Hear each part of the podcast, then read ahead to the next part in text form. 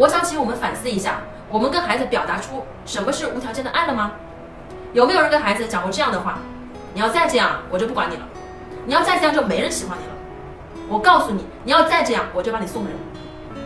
所以如果你真的想打造无条件的爱你必须得有方法呀那么请问大家无条件的爱可不可以批评孩子？